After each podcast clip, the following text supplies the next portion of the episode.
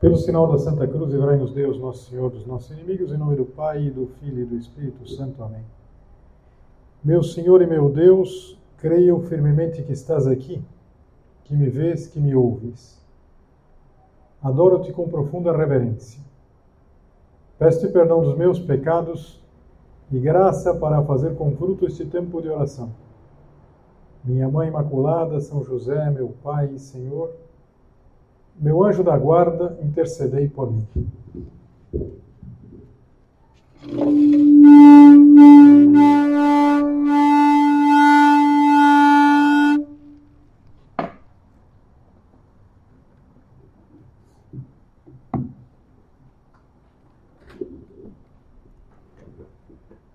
Na madrugada do dia 23 para 24 de março de 1944, um grupo de soldados nazistas cercou uma casa no povoado de Markova, no sudeste da Polônia, já muito perto da fronteira com a Ucrânia. Porque eles tinham descoberto que aquela família, pai, mãe e seis filhos pequenos, escondia no sótão oito judeus. E foi questão de minutos. Eles entraram, assassinaram brutalmente os judeus, depois fizeram sair o pai e a mãe, fuzilaram o pai e a mãe. Houve um instante de hesitação, mas mataram também as crianças. Estavam desesperados, tinham visto matar os pais. A maior tinha sete anos e o menor tinha pouco mais de um ano.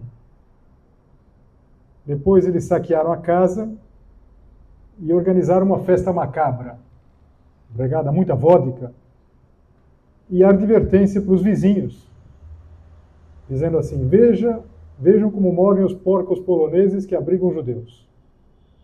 Tudo isso parece um filme, mas infelizmente é verdade. É difícil de entender esses crimes sem pensar que por trás haja uma ação muito clara do, do diabo. E essa família, essa família que tem como sobrenome Ulma, U-L-M-A, composta pelo pai, que chama Joseph, Vitória e os filhos, foi brutalmente exterminada pelo crime de esconder por mais de um ano e meio oito judeus. De fato, era toda uma operação complicada, dá para imaginar que eh, num lugarzinho pequeno, num povoado, era difícil não perceberem que de repente tinha que comprar muito mais comida. E, e é interessante que, como costuma acontecer nas guerras, se encontra lado a lado o pior e o melhor, o mais elevado, o santo e o mais abjeto. Claro que a gente pode é, meditar um pouco no exemplo dessa família. No último dia 10 ou seja, faz poucos dias, dez dias, é, onze dias, é, toda essa família foi beatificada. E, como sempre, alguém que é elevado à glória dos altares é para nós um modelo, a gente pode aprender. O que é uma beatificação, uma canonização? É um processo, também se fala de uma causa, que começa no lugar onde aquelas pessoas que são candidatos, digamos assim, moraram e vai se difundindo a fama de santidade. Se difundiu logo a fama de santidade dessa família.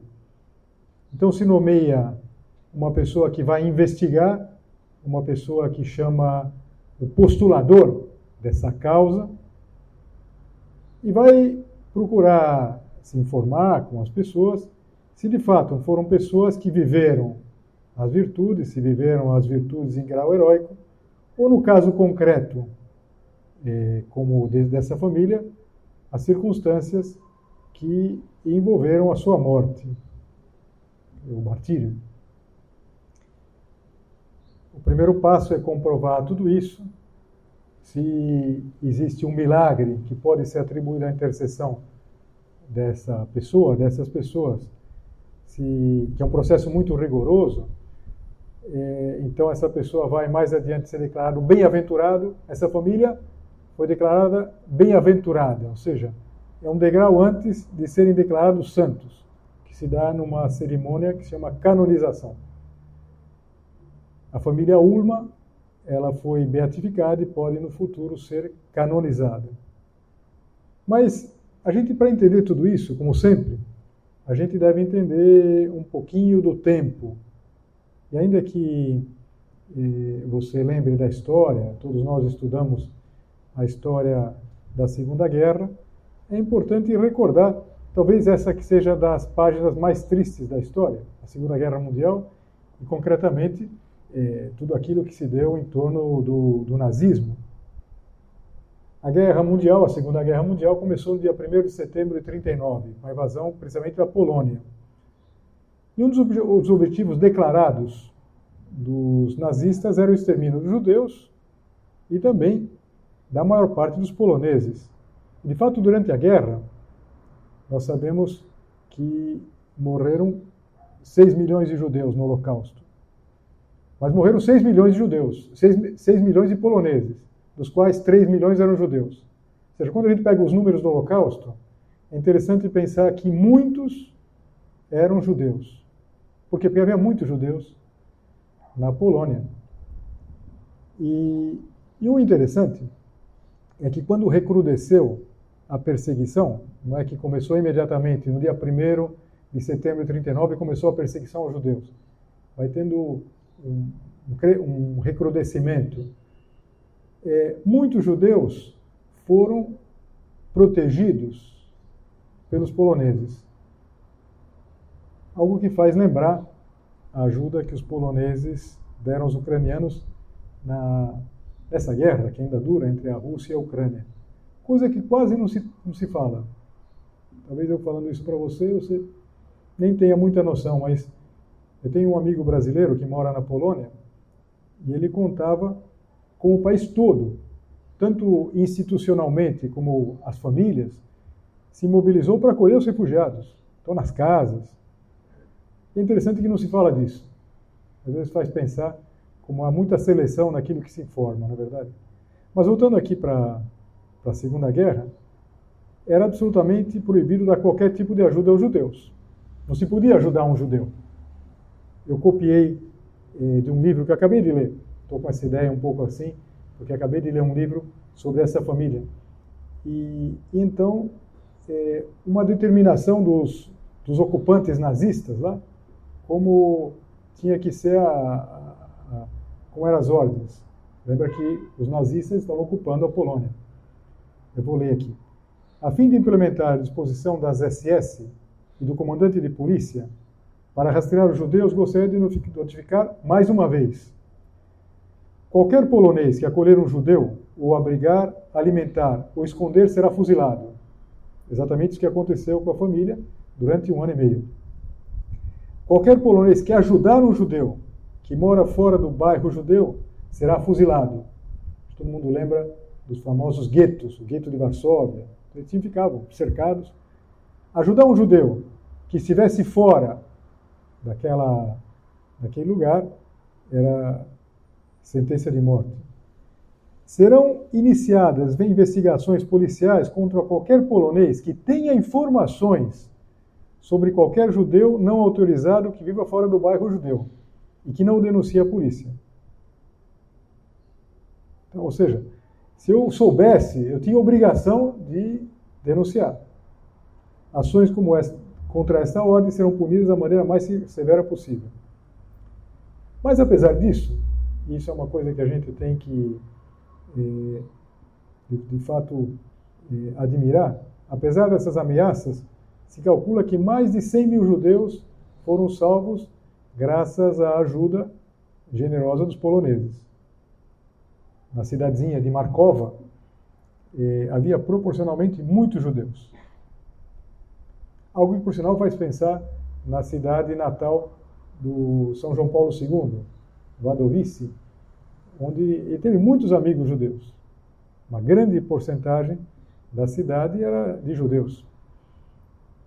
Faz uns anos atrás, quando ainda não tinha sido beatificados, o Papa Francisco falou dessa família, já conhecia esse processo, e disse assim: esta numerosa família, que aguarda a beatificação, seja para todos nós um exemplo de fidelidade a Deus e aos seus mandamentos, de amor ao próximo e de respeito pela dignidade humana. E com esta família, além de ser um exemplo bonito, confesso para vocês que quando eu li isso aqui parecia um filme. Um filme porque contava toda essa história. Eu vou depois colocar na descrição do quando eu fizer o upload da meditação, vou colocar a descrição do livro, que ainda, que não, foi, ainda não foi traduzido. Tomara que logo seja traduzido. Mas também de outros links interessantes que podem ajudar a conhecer alguma coisa dessa família. Por quê? Porque foi a primeira vez na história que uma família foi beatificada. Eu falava para vocês antes que tem um processo de beatificação. Mas esses processos, em geral, eles são de pessoas individuais, não de uma família. Há famílias que contam com mais pessoas que foram canonizadas. Por exemplo, basta pensar a família da Santa Teresinha do Menino Jesus, ela foi canonizada, mais tarde os pais foram canonizados, mas numa única cerimônia foi é, é, pela primeira vez. Foram nove da primeira vez. Na verdade, é, se você fez as contas e, e, lembra, eu falei que era o pai, a mãe e seis. Mas havia um nascituro. Isso é uma coisa muito interessante.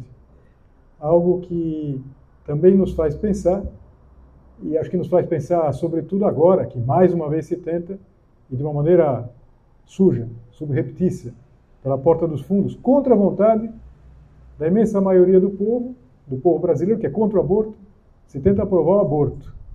E aquela criança que estava no ventre da, da, da mãe, estava próxima de nascer, inclusive, ela começou a nascer, porque quando ela, a, a Vitória, ela foi levada para fora para ser fuzilada, pelo choque, começou, ela começou a, a dar luz no momento da execução. Aquela criança, que não sabe nem o sexo, porque ela estava começando a nascer, aquela, antigamente não existia exame, hoje em dia se sabe que a criança vai nascer, vai ser um menino ou uma menina, mas até os anos 80, mais ou menos, só sabia quando a criança vinha à luz.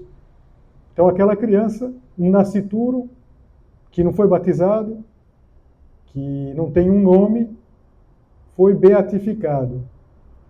E eu confesso para vocês que a gente sabe que agora começa toda essa esse julgamento. Eu estou pedindo pela intercessão dessa família, família tão simpática, pela, pela intenção que não se aprove o assassinato de crianças no ventre materno. Até porque eu, quando li o livro, quando li as descrições, eu vi muitas semelhanças entre o que aconteceu em Markova e o que se quer aprovar.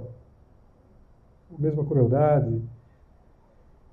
Alguém poderia perguntar, mas o senhor acaba de falar que essa criança não foi nem batizada. E como a gente pode, de alguma maneira, beatificar uma pessoa que não foi batizada? Interessante que existe o batismo que todos nós recebemos, que se chama o batismo de água, o batismo convencional. Mas existe também uma realidade que se chama batismo de sangue daquelas pessoas que não receberam o batismo, mas morreram exatamente testemunhando. A palavra Marte significa testemunho, testemunhando Cristo. Há um exemplo muito famoso que todos os anos nós celebramos. Um pouco depois do Natal, no dia 28 de dezembro, a gente celebra os chamados Santos Inocentes. São aquelas crianças dos arredores de Belém, que quando o rei Herodes soube que tinha nascido o rei dos judeus, então ele se apressa em querer matar todas as crianças de dois anos para baixo. E aquelas crianças que foram assassinadas, elas, é, elas deram testemunho de Jesus Cristo, não propriamente falando, mas morrendo. E da mesma forma aconteceu também com esse bebê, o último filho da família Ullman. Então, eu não sei, cada um de vocês é, talvez esteja rezando por essa intenção, uma intenção que a gente precisa ter muito no coração. Eu tenho pedido por essa família, essa família de poloneses. Mas voltando um pouco a 1944, é interessante perceber que foi uma decisão muito corajosa tomada por aquele casal, porque sabia do risco que corria. E corajosa e que levou eles à morte, mas também à santidade. E faz a gente pensar nesse tema, na verdade, que muito provavelmente nós vamos ter que tomar decisões tão extremas, mas é necessário que a gente esteja disposto a ser valentes. Parece que muitas vezes diziam lá para o pai, para o Joseph, não esconda os judeus, você vai se dar mal, você vai acabar em apuros. E a resposta dele era sempre a mesma. São pessoas, não vou botá-las para fora. Que o argumento também em relação a toda essa temática do aborto, são pessoas, são pessoas humanas, tanto quanto você e como eu. Se pode colocar para fora como um produto indesejado. Mas o fato é que eles foram denunciados e assassinados brutalmente, até porque para os nazistas era importante aplicar um castigo exemplar. Aquilo, aquela frase que eu li logo no início. Vejam o que acontece com os poloneses que escondem os judeus. Mas apesar disso, o livro continua contando que se continuou a esconder judeus. E muitos mais foram salvos por estarem sendo escondidos, depois de toda essa, toda essa, essa situação. E para nós fica um exemplo. Mártir é exemplo, exemplo do martírio desses, de todos esses homens. Tem uma coisa bonita, que essa família era uma família simples, de camponeses, mas como eu já vou dizer um pouquinho daqui a pouco, não é que fossem pessoas, digamos assim, absolutamente iletradas. A gente tinha cultura, uma cultura do campo. E eles tinham uma Bíblia na casa, e depois, na Bíblia, quando se foi, foi examinar, estava é, sublinhado em vermelho a passagem do bom samaritano, aquela passagem do Evangelho de São Lucas, que conta que um, entre o caminho entre é, um, é uma parábola que Jesus contou, uma, uma parábola de um no caminho entre Jerusalém e Jericó, um judeu foi assaltado e deixado meio morto lá junto à estrada. Então vão passando as pessoas, vem judeus, um sacerdote, um levita, mas não param. E quem vai ajudar é um samaritano. Para, se interessa e ele, de certa maneira, ele complica a vida. Ele complica a vida dele, como esses outros, esses outros eh, poloneses também complicaram a vida, perderam a vida por isso.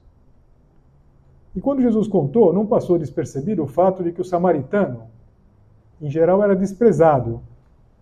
O samaritano, ele era o samaritano ele era desprezado pelo, pelos outros judeus. É interessante isso. Um samaritano que, que não era judeu, mas que ajudou aquele, aquele judeu em necessidade. E é uma série de paralelismos aqui. É um não-judeu, são não-judeus que salvam é, judeus, que arriscam a vida. Por quê? Por amor a Jesus Cristo. E é tanto assim que algumas vezes lá na Polônia se referem a essa família como os samaritanos de Markova. Mas eu já falei bastante da, da família, a gente poderia pensar, mas como era exatamente essa família? Eu falava para vocês que eu acabei de ler um livro que eu recebi de um grande amigo meu e que conta essa história apaixonante. O livro, a tradução, eu recebi o livro em italiano. A tradução seria Mataram também as crianças. Por quê? Porque depois de matarem os pais, eles resolveram também matar as crianças. Mas quando no livro se conta um pouco da vida do Joseph, da Vitória, muitas vezes me fez lembrar uma expressão que São José Maria Escrivá utilizava, que era lares luminosos e alegres. O, o Joseph Ulma era um pouco mais velho que a esposa, que a Vitória, mas eram gente alegre. E, gente que participava, por exemplo, se conheceram no, no teatro, provavelmente, teatro amador, que havia na cidade. Eram alegres como costumam ser os poloneses. Por sinal, enquanto eu ia lendo, eu me lembrei de outro grande amigo, esse um padre, um padre polonês, o Monsieur Ceslau, sempre alegre, que foi meu confessor durante muitos anos lá em Brasília. E na época que fez sucesso, vocês já terão ouvido contar, o filme A Lista de Schindler, que era o Schindler industrial polonês que salvou muitos judeus. Eu me lembro ele contava, contava para a gente dizendo assim, olha, na Polônia teve muitos Schindlers, teve muita gente que fez isso. E de fato, de onde eles tiraram força para levar a cabo essa decisão? Da fé.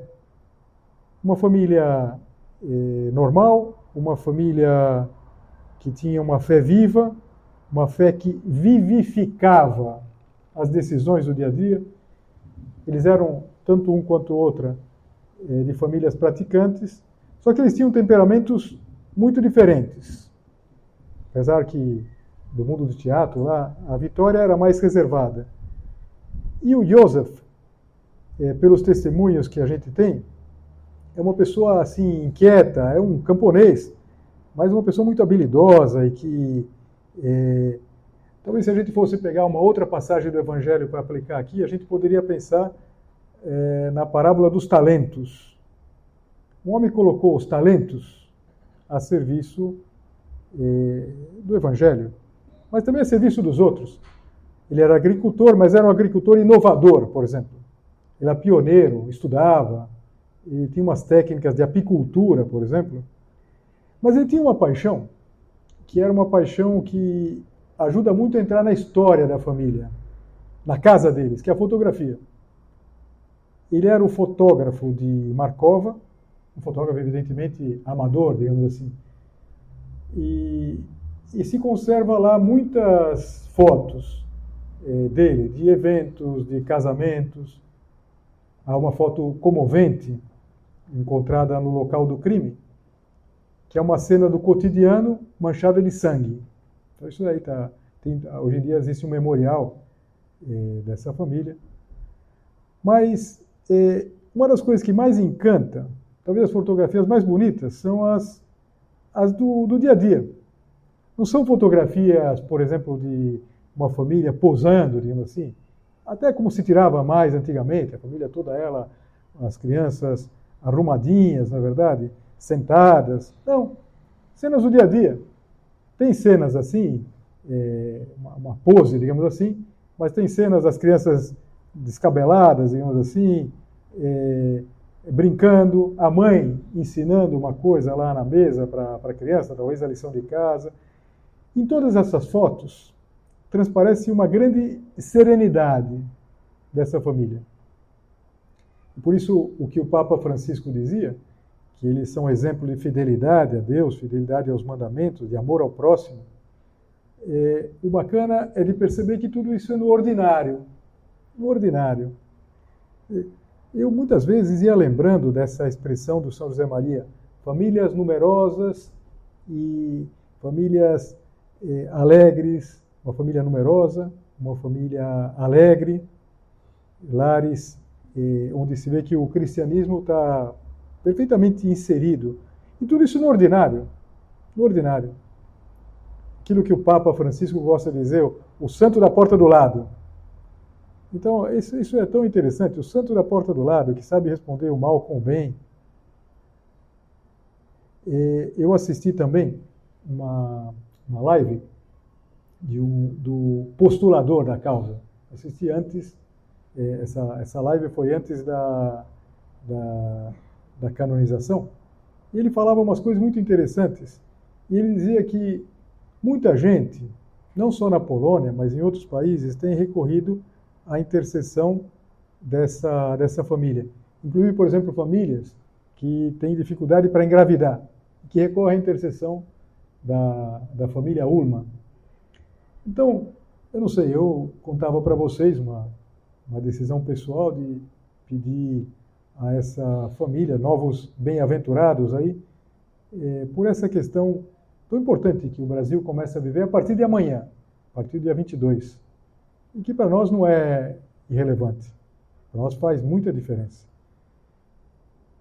É interessante também notar, não é um dado pequeno, o dia do martírio. O dia do martírio deles foi dia 24 de março. É, 24 de março é véspera de uma festa, uma festa grande na igreja, que é a festa da Anunciação. É aquele momento que a gente celebra quando reza o Ângelus. O momento que Deus Nosso Senhor envia o arcanjo Gabriel para anunciar a Nossa Senhora que ela vai ser a mãe de Deus. Na verdade, vem perguntar a ela se ela estaria disposta a participar desse projeto. E Nossa Senhora vai dar aquela resposta que a gente reza: Eis aqui a escrava do Senhor, faça-se em mim segundo a vossa palavra. Que, que, que bonito, na verdade, morrer na véspera de uma festa mariana. Eles tinham muita devoção a, a Nossa Senhora, como todos os poloneses têm. E, aliás, como todos os santos têm. A gente não vai encontrar, a gente vai encontrar santos muito diferentes. Aqui eu falei de uma família normal, hein? uma família normal, de gente alegre, de gente eh, feliz, uma família que se parece muito com as nossas famílias. Há santos que são gente que sai do mundo, que se reclui, mas todos eles, sem exceção, todos os santos, todas as santas, eles tiveram amor à Mãe de Deus, não podia ser diferente. Interessante que eles tenham morrido na véspera de uma grande festa de Nossa Senhora, da Anunciação.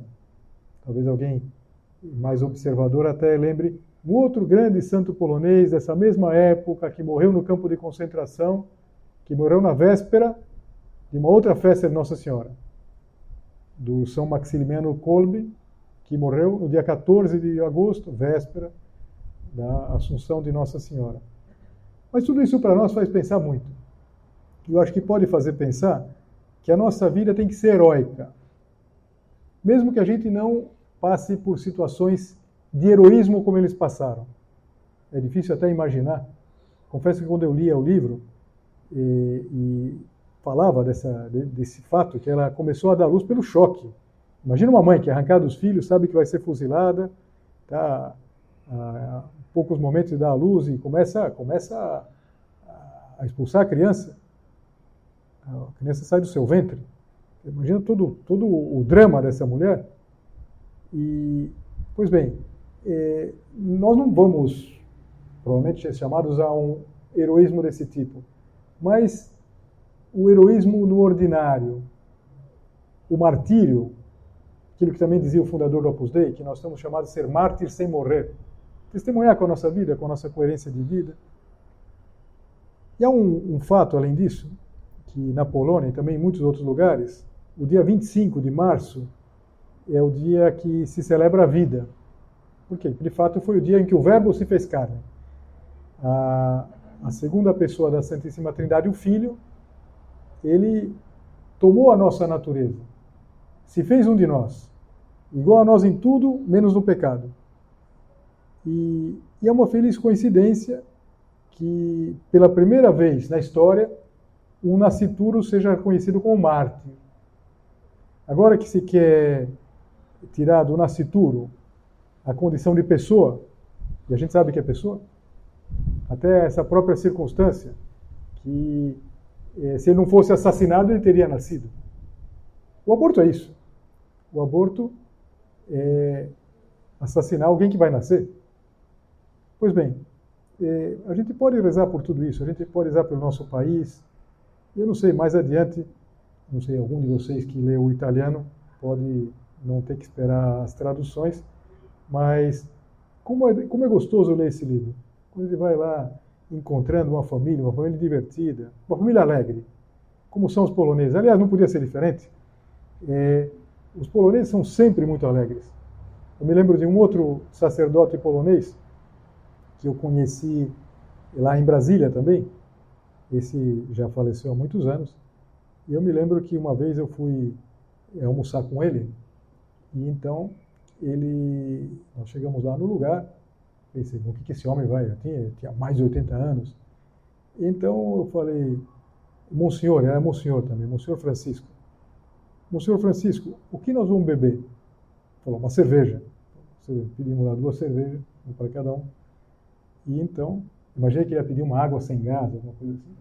Então, passou um pouco de tempo e ele, e ele falou: Vamos pedir outra cerveja. Pedimos outra cerveja, tomamos outra cerveja.